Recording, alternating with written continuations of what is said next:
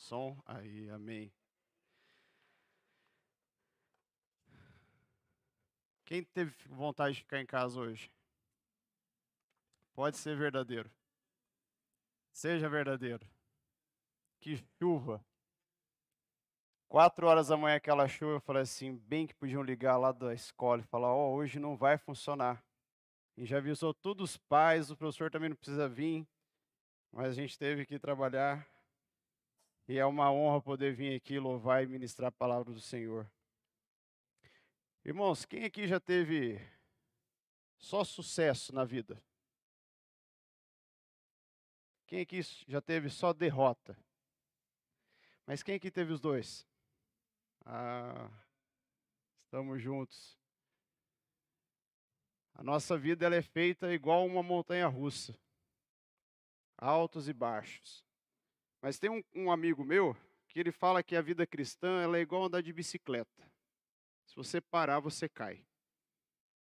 E quando você para de andar de bicicleta, é isso que acontece. Ainda mais se estiver com o pé preso, não dá para você apoiar rápido o pé no chão, o tombo é certeiro. Mas quando a gente pedala e desvia de um lado, desvia do outro, passa por um buraco, passa por uma poça d'água e continua pedalando, a gente chega no nosso destino. A vida cristã é assim. É andar de bicicleta, é você se equilibrar mas se equilibrar na palavra do Senhor, se guardar diante da palavra do Senhor. E hoje eu quero trazer para vocês um personagem da Bíblia, um profeta, o profeta Elias. E ele sim foi um homem que a gente pode colocar de altos e baixos. Se a gente fosse pegar a vida de Elias e fazer uma peça de teatro, ele daria cinco atos. Quem que já foi assistir uma peça de teatro?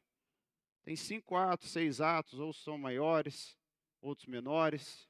A gente podia dividir a vida dele em cinco partes e entender por que, que ele é considerado um homem de altos e baixos.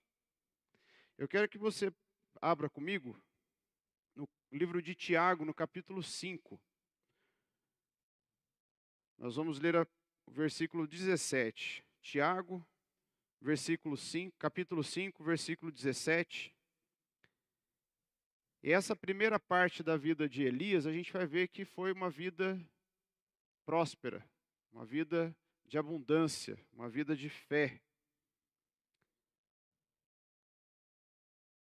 Tiago, capítulo 5, versículo 17, diz assim: Elias era um homem, Elias era humano como nós.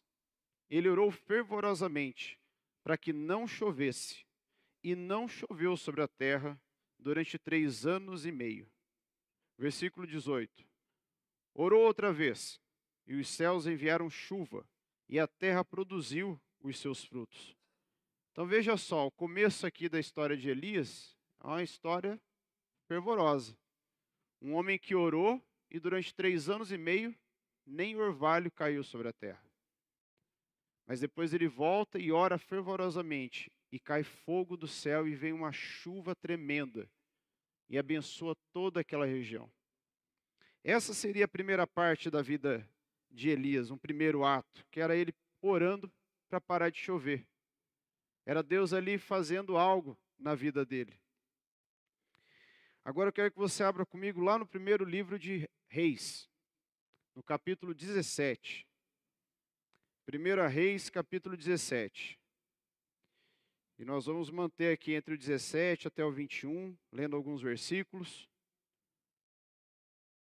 Porque quando Elias ele ora para parar a chuva, ele estava confrontando um homem muito poderoso na época, que era o rei Acabe. Porque o rei Acabe estava levando toda a população ao pecado. E aí ele fala, ó, durante um tempo, enquanto eu não abrir minha boca, não chove. Ele não falou três anos e meio no primeiro momento. Mas durou três anos e meio quando a gente olha para o final da história. Mas olha só, lá no versículo 6 do capítulo 17, a gente vê como Elias ele foi cuidado por Deus. Porque diz assim: Os corvos lhe traziam pão e carne de manhã e de tarde, e ele bebia água do riacho.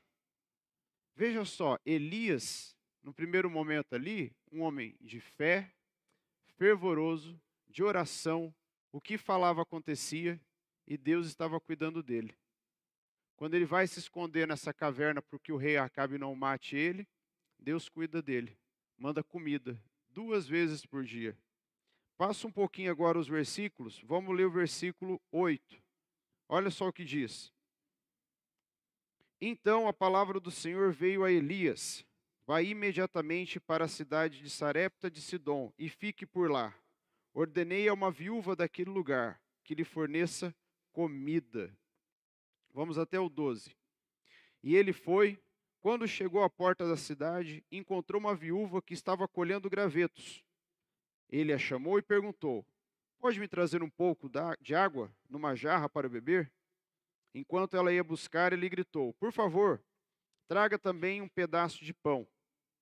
O 12. Mas ela respondeu: Juro pelo nome do Senhor, o teu Deus, que não tenho nenhum pedaço de pão, só um punhado de farinha num jarro e um pouco de azeite numa botija. Estou colhendo uns dois gravetos para levar para casa e preparar uma refeição para mim e para o meu filho, para que a comamos e depois morramos. Veja só, Elias então começa ali, Deus cuidando dele, e em todo momento ele não se sentiu desamparado. Eu quero que você comece agora a olhar para a vida de Elias e comece a pensar na sua vida. Nos momentos em que vieram as dificuldades, Será que só teve dificuldade ou você conseguiu enxergar a provisão do Senhor sobre a sua vida?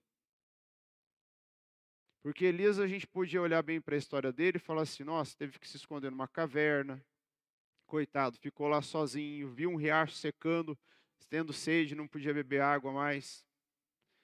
Mas não é bem assim. Elias estava ali tendo um momento alto da vida dele.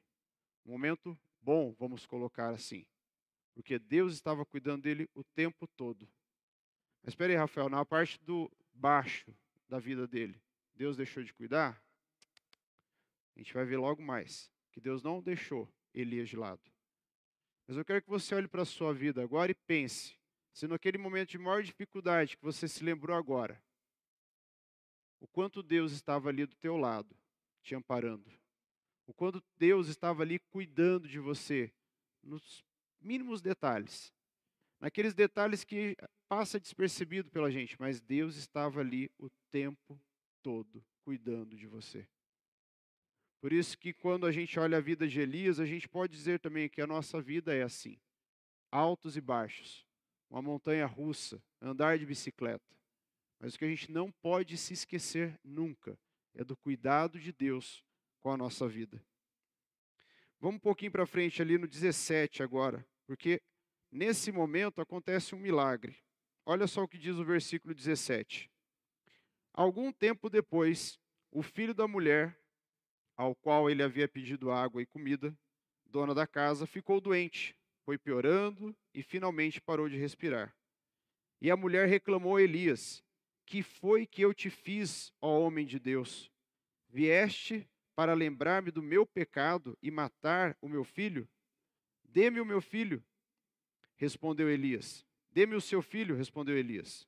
Ele o apanhou de, dos braços dela, levou-a para o quarto de cima onde estava hospedado e o pôs na cama. E então clamou ao Senhor: Ó Senhor meu Deus, trouxeste também desgraça sobre esta viúva com quem estou hospedado, fazendo morrer o seu filho? Então ele se deitou sobre o menino três vezes e clamou ao Senhor: Ó Senhor meu Deus, faze voltar a vida a este menino. O Senhor ouviu o clamor de Elias e a vida voltou ao menino e ele viveu. Então Elias levou o menino para baixo, entregou-o à mãe e disse: Veja, seu filho está vivo. Então a mulher disse a Elias: Agora sei que tu és um homem de Deus e que a palavra do Senhor vindo da tua boca é verdade. Veja só que como Elias agora passa por uma situação de prova diante daquela mulher. Mas sabe o que, que é interessante olhar para a vida de Elias? Ele não fraquejou diante daquela adversidade. Eu não imagino Elias assim, e agora? Esse menino morreu, e agora o que, vai acontecer? O que eu faço? Ele sabia o que fazer. Mesmo em toda aquela adversidade, ele sabia o que fazer. Eu não vejo Elias descansando, Elias ali aproveitando o tempo. Mas eu vejo Elias naquela sala de espera de Deus, aproveitando o momento para se conectar ainda mais com o Senhor. E quantas e quantas vezes a gente está numa dificuldade, e ao invés da gente se conectar, a gente se afasta. A gente busca outras coisas. Elias, nesse momento aqui, ele buscou verdadeiramente o Senhor. Quando ele ora, e o menino volta à vida. Então, nesse primeiro momento, a gente poderia colocar que foi maravilhas para a vida de Elias, nesse primeiro ato. Agora, quando a gente vai para o segundo ato da vida de Elias, a gente já vê um pouquinho de confronto. Abra comigo no capítulo, no capítulo 18. Já está aí na mesma página, talvez na sua, ou um pouquinho para frente. É quando ele encontra Obadias. E ali naquele momento, veja só, Elias desafia 450 profetas de Baal. Esses profetas de Baal subiram ao monte, desafiados por Elias, e eles fizeram de tudo que você possa imaginar para que Baal mandasse fogo do céu. Dançaram, gritaram, pularam, arrancaram a roupa, se rasgaram, se mutilaram. A gente pode ver aqui que eles andaram até chegar à exaustão. Imagina uma pessoa cair exausta de tanto que ela anda. E aí Elias ele sentado olhando para aqueles 450 profetas e nada acontecia. Nesse momento o que que acontece?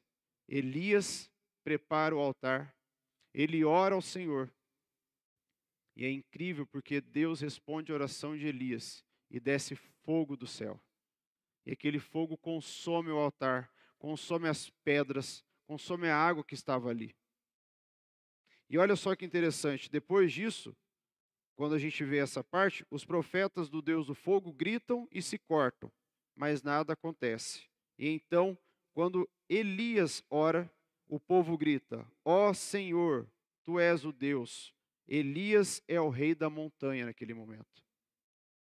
Veja como Elias agora ele está passando por uma outra parte da vida dele, subindo, crescendo. Veja que lá na caverna ele estava sendo o quê? Preparado pelo Senhor, cuidado pelo Senhor. E agora nesse momento ele está crescendo. Ele é conhecido como o rei da montanha, pois ele ora e Deus manda fogo do céu. Mas não é porque era o Elias, era porque era o Senhor fazendo aquilo. Aqui a gente tem que tomar muito cuidado. Olha, eu orei e uma irmã foi curada. Glória a Deus para mim. Não. Não é você. Você é apenas um instrumento. Eu sou apenas um instrumento nas mãos do Senhor. Elias foi um instrumento nas mãos do Senhor. Porque quem faz acontecer, quem opera os milagres, é o Senhor. É Jesus. É o Espírito Santo. E veja que nesse momento Elias ele não estufa o peito e fala: opa, agora todo mundo vai me obedecer, porque eu orei e desceu fogo do céu. Eu penso que se Elias tivesse tido essa atitude, tinha caído fogo do céu de novo, mas para queimar Elias e falar: não, você não entendeu aqui, Elias, o que é o propósito. Mas veja que Elias toma esse cuidado de deixar toda a glória para o Senhor. E quando você fizer algo, acontecer algo na sua vida, tome bastante cuidado com isso para que a glória vá para o Senhor Jesus, para que a glória vá para o Senhor nosso Deus. Lembre-se, você é um instrumento nas mãos do Senhor. Você tem dons que o Senhor entrega, mas lembre-se, você é um instrumento nas mãos do Senhor, assim como Elias foi um instrumento. Veja comigo agora o capítulo 18, versículo 30, para que a gente possa entender essa parte quando ele está lá na montanha. Então Elias disse ao povo: Aproximem-se de mim. O povo aproximou-se e Elias reparou o altar do Senhor que estava em ruínas. Depois apanhou doze pedras, uma para cada tribo dos descendentes de Jacó, a quem a palavra do Senhor tinha sido dirigida, dizendo-lhe: Seu nome será Israel. E com as pedras construiu um altar em honra ao nome do Senhor, e cavou ao redor do altar uma valeta na qual poderiam ser semeadas duas medidas de semente. Depois arrumou a lenha, cortou o novilho em pedaços e o pôs sobre a lenha. Então lhe disse: Encham de água quatro jarras grandes e derramem-na sobre o holocausto e sobre a lenha. E faça isso novamente, disse ele. E fizeram de novo. E fizeram pela terceira vez, ordenou. E fizeram de novo. A água escorria do altar, chegando a encher a valeta. À hora do sacrifício, o profeta Elias colocou-se à frente do altar e orou. E veja que aqui é o momento em que ele coloca tudo isso diante do Senhor. Ele fala: Ó Senhor, Deus de Abraão, de Isaac e de Israel, que hoje fique conhecido que tu és o Deus em que Israel, em Israel e eu sou teu servo, e que fiz todas essas coisas por ordem tua. Responde-me, ó Senhor, responde-me, para que o teu povo saiba que tu és Senhor, és Deus, e que faz o coração dele, deles voltar para ti. E olha o 38. Então o fogo do Senhor caiu e queimou completamente o holocausto, a lenha, as pedras, o chão e também secou totalmente a água na valeta. Veja o que acontece nesse momento. Eu havia falado anteriormente. Eu quis ler para ficar bem claro para você.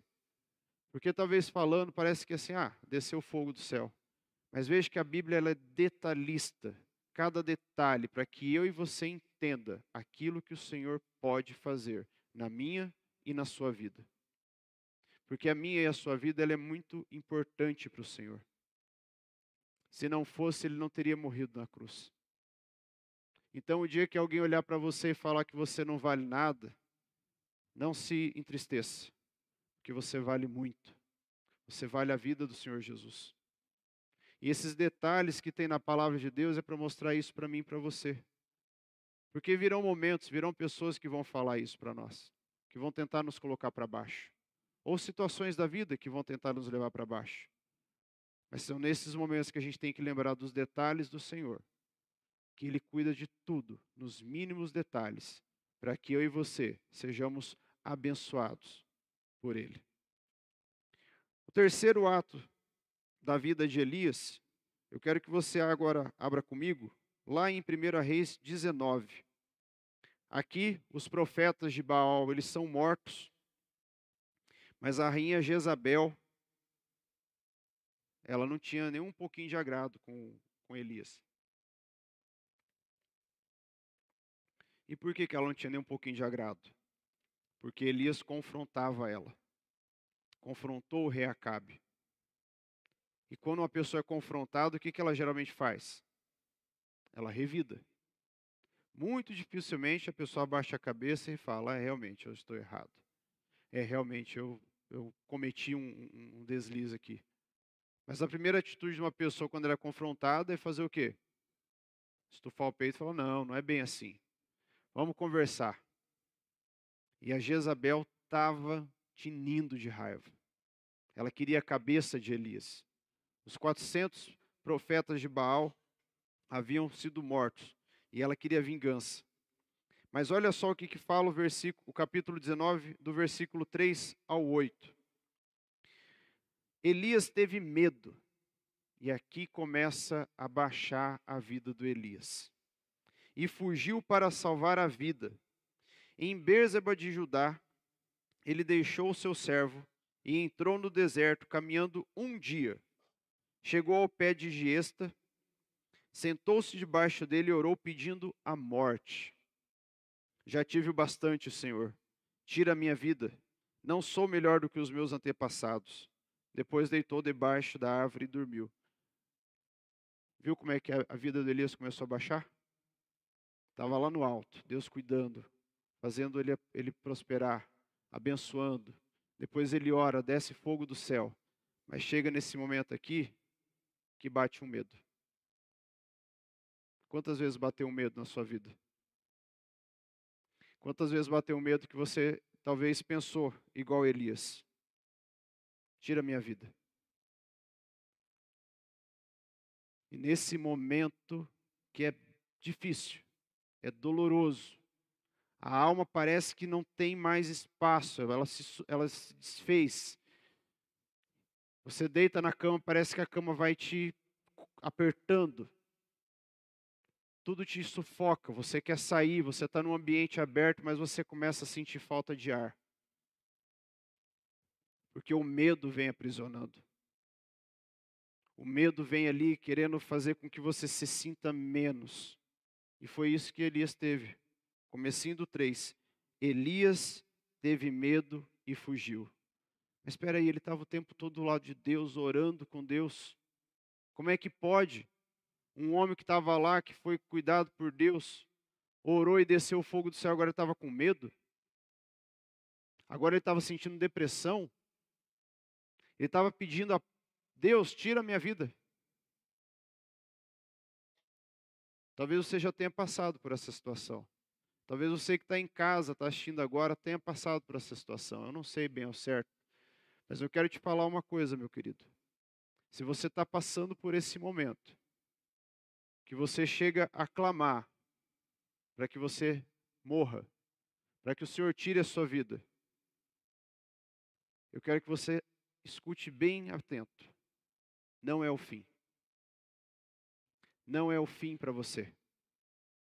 As vozes que vêm dentro da cabeça vão falar: não tem mais jeito, acabou. Vai lá, faz logo isso. Porque a depressão ela vai fazendo isso na cabeça do ser humano. Mas olha para mim você agora. Não é o fim. E você tem pessoas ao seu lado que podem te ajudar. E nem estou falando isso porque a gente está no setembro amarelo. Eu estou falando isso porque Deus pede para falar para você que Ele está com os ouvidos bem atentos à sua voz. E Ele coloca pessoas ao seu redor para te ouvir. E eu sei o quanto é difícil você querer abrir o coração, você colocar aquilo para fora e não ter ninguém às vezes do lado. Você sentir vontade mesmo de Deus, acabou, já não tem mais o que fazer. Você olha para um lado, está tá uma barreira, você olha para o outro, está uma barreira. É como se fosse um labirinto, você não encontra saída. E aí você começa a afundar na cama, você começa a afundar na cadeira, você começa a se trancar, você não quer ver as pessoas. E vem aqueles pensamentos de morte. Assim como Elias, de medo, uma depressão tão grande que ele queria que tirasse a vida dele. Mas olha só o que acontece. Vamos, vamos continuar aqui. Eu parei no versículo. Versículo 5. Depois se deitou debaixo da árvore e dormiu. De repente, um anjo tocou nele e disse: Levante-se e coma. Elias olhou ao redor e ali, junto à sua cabeça, havia um pão assado sobre brasas quentes e um jarro de água. Ele comeu, bebeu e deitou-se de novo. O anjo do Senhor voltou, tocou nele e disse: Levante-se e coma, pois a sua viagem será muito longa. Então ele se levantou, comeu e bebeu. E fortalecido com aquela comida, viajou quarenta dias e quarenta noites, até chegar a Horebe, o monte de Deus. E ali entrou numa caverna e passou a noite. Elias estava no fim. Elias estava no ponto de fazer a loucura da vida dele para parar. Uma rainha poderosa queria a cabeça dele numa bandeja. Uma rainha poderosa queria a morte dele a todo custo, porque os seus profetas, a quem ela servia, a quem ela buscava a atenção, a quem ela buscava orientações, haviam sido mortos. Mas Elias, naquele momento, ele não foi desamparado por Deus. Por isso, não pense que você é desamparado por Deus. Porque você pode estar na situação mais complicada da sua vida. Existe uma saída. Não é o fim. Você não está num labirinto sozinho. Deus está olhando para você lá de cima. Ele está colocando o dedo assim, falando assim: é por aqui, ó.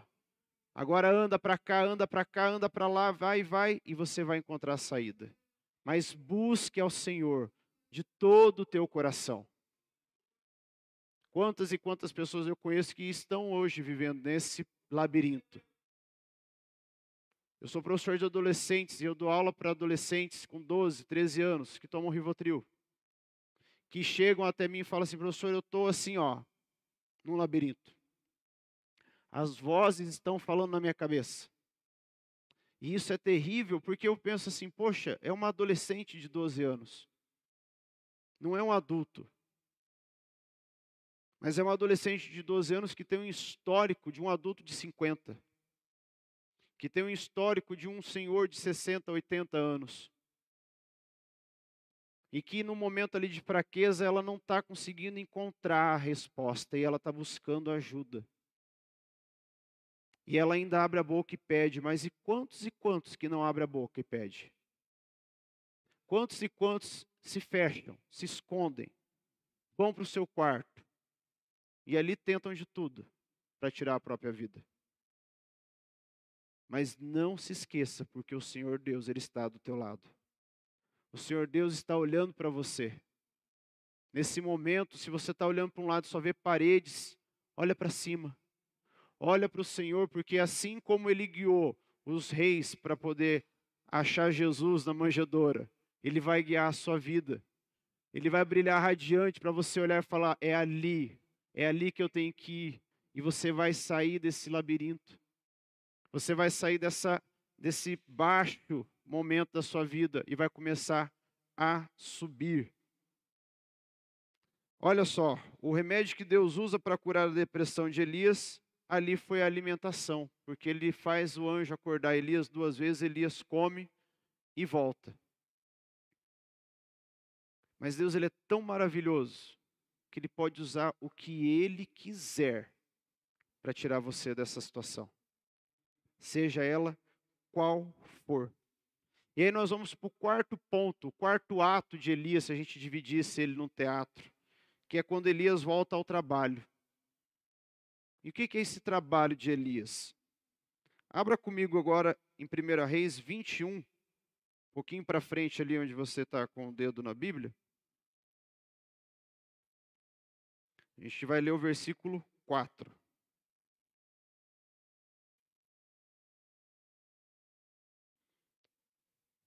Elias volta ao trabalho e uma das suas tarefas agora era indicar um novo rei, porque ele era o profeta. Então veja só o que fala no versículo 4. Então Acabe foi para casa aborrecido e indignado, porque Nabote de Jerrel lhe dissera: Não te darei a herança dos meus pais. Deitou-se na cama, virou o rosto para a parede e recusou-se a comer. Jezabel, sua mulher, entrou e lhe perguntou: Por que você está tão aborrecido? Por que não come? E ele respondeu: Porque eu disse a Nabote de Israel: Venda-me a sua vinha, ou se preferir, eu darei a você outra vinha no lugar dessa. Mas ele disse: Não te darei a minha vinha. Veja só o que, que acontece no versículo 4. O rei Acabe estava indignado porque ele não podia comprar uma vinha. Dá a sua vinha para mim que eu quero comprar, mas ele o Nabote não quis. E aí Elias entra na, na cena. Vamos lá no versículo 7. Disse-lhe Jezabel, sua mulher: É assim que você age como o rei de Israel? Levante-se e coma, anime-se, conseguirei para você a vinha de Nabote.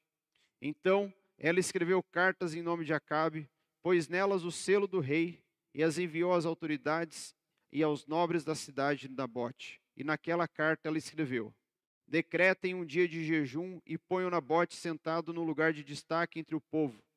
E mandem dois homens vadios sentar-se em frente dele e façam que com testemunhe que ele amaldiçoou, amaldiçoou tanto a Deus quanto ao rei. E levem-no para fora e apedrejem-no até a morte. Depois que o dono dessa propriedade é morto, o que consegue ali? Elias vai e confronta o Acabe. Porque ele não conseguiu, da forma correta, comprar aquela vinha. Como que ele conseguiu? Quando o homem morre. Aí é mais fácil, não é mesmo? A gente mata ele, a vinha é minha. E olha que a gente tem várias histórias, se a gente for buscar na história da humanidade, de pessoas que foram nesse ponto. Manda matar, porque eu vou lá e consigo o que é meu. É muito mais fácil. E é nesse momento, então, que Elias ele confronta o rei Acabe. Vamos lá no versículo 17 agora, para você entender. Então, a palavra do Senhor veio ao, te, ao tesbita Elias. Vai encontrar-se com Acabe, o rei de Israel, que reina em Samaria. Agora ele está na vinha de Nabote para tomar posse dela. E diga-lhe: Assim diz o Senhor: Você assassinou um homem e ainda se apossou da sua propriedade? E acrescente: Assim diz o Senhor: No local onde os cães lamberam o sangue de Nabote, lamberão também o seu sangue. Isso mesmo, o seu sangue. Acabe disse a Elias: Então você me encontrou, meu inimigo? Eu encontrei, ele respondeu, porque se vendeu para fazer o que o Senhor reprova. E então ele diz que o rei morrerá. Veja que dele volta para o trabalho dele. Vamos relembrar? Ele estava lá na bênção, orando fervorosamente, Deus abençoando, dando comida para ele. Aí ele vai subindo. Aí ele chega num ponto que ele ora e vem fogo do céu. Passado aquele momento, ele tem medo, foge para o deserto, porque Jezabel quer a cabeça dele. Aí ele entra em depressão. Mas naquele momento, Deus não abandonou ele. E Deus faz o quê? Deus volta com Elias. E aí Elias volta para o trabalho, e ali ele vai e confronta o rei Acabe. E olha só o que, que diz o versículo 23 do capítulo 21. E acerca de Jezabel, o Senhor disse: Os cães devorarão Jezabel junto ao muro de Israel. Os cães comerão os que pertencem a Acabe e que morrerem na cidade, e as aves do céu se alimentarão dos que morrerem no campo. Agora, para a gente fechar o teatro da vida do Elias, que é o quinto ato, o último, se a gente dividir isso aqui em cinco atos, que é quando Elias ele é levado para o céu. Olha que maravilha. Passou por várias situações trágicas, ruins. Mas olha só como acaba a vida de. Acaba não, falei errado. Olha como se estende a vida do Elias agora para a eternidade. Ele é levado ao céu numa carruagem de fogo, que seria o ato final. Antes disso, ele prepara Eliseu para tomar o seu lugar, para que fique um profeta sobre a terra. Mas Elias é levado ao céu numa carruagem de fogo. E eu, na minha cabeça, eu fico imaginando aquela carruagem descendo, fogo sabe? Aquelas labaredas. E Elias subindo naquela carruagem e não sendo queimado em nenhum ponto do seu corpo. Porque aquele fogo não é um fogo consumidor que queima e vira cinzas. Aquele é o fogo do Senhor. E é esse fogo que eu preciso na minha vida, é esse fogo que você precisa na sua vida. Por isso, nessa noite, busque esse fogo do Senhor para que o Senhor venha com a sua carruagem de fogo e leve você aos lugares altos, que leve você aos lugares que você talvez nem imagina que Deus possa te levar. Para que Deus tire você daquele marasmo, para que Deus tire você daquela depressão, daquela tristeza que tanto te aflige. E coloque você no lugar onde você veja a glória dele, resplandecente sobre toda a terra. E aqui para finalizar, a última parte diz assim, ó: Elias lutou contra a depressão. No entanto, Deus ministrou a ele, suprindo as suas necessidades. Abra rapidamente em Salmo 103, versículo 14. Para a gente possa finalizar a nossa ministração nessa noite. Salmo 103, versículo 14.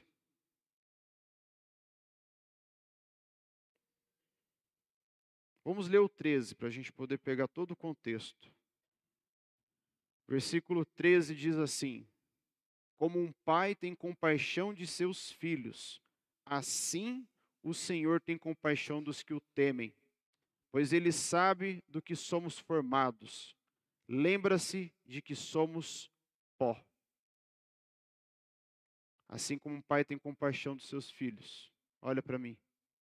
Deus tem compaixão de você. Por isso, Não tenha medo do Senhor, tenha temor do Senhor, assim como diz a palavra. Assim o Senhor tem compaixão dos que o temem. Elias temia ele. Por isso Elias andava num caminho reto, buscando sempre estar ali no centro da vontade do Senhor. E é isso que Deus quer para a sua vida nessa noite. É isso que Deus quer para você que está em casa, que está assistindo pela internet, ou que vai assistir depois. Pode estar passando o pior momento da sua vida. Lembre-se, existe uma saída. E essa saída é Jesus Cristo. Amém?